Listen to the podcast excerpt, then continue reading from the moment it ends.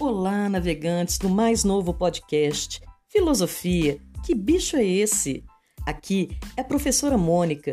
Vou com vocês nessa jornada da busca incessante do conhecer. Vamos lá?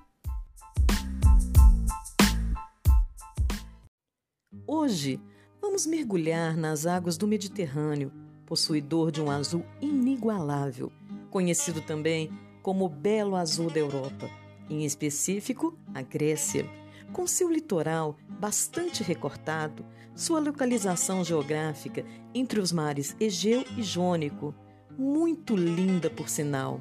Mas não vou comentar aqui sobre o país grego do nosso século.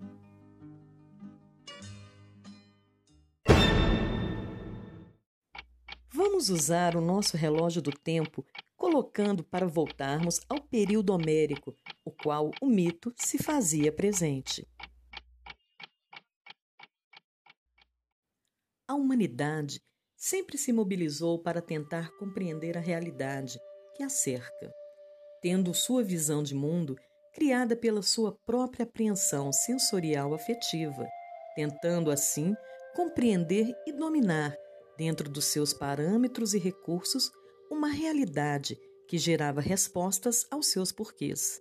Sendo assim, podemos entender que o mito era uma tentativa de explicação da realidade atribuída sempre a fenômenos sobrenaturais de contextos heróicos, mágicos, passados oralmente de geração a geração, construindo ideias e conforto para aquilo que não se compreendia.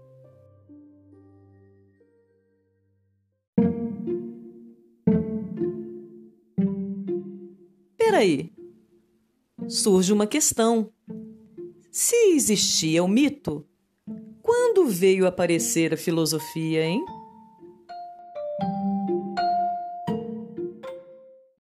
Não, ela não caiu de helicóptero.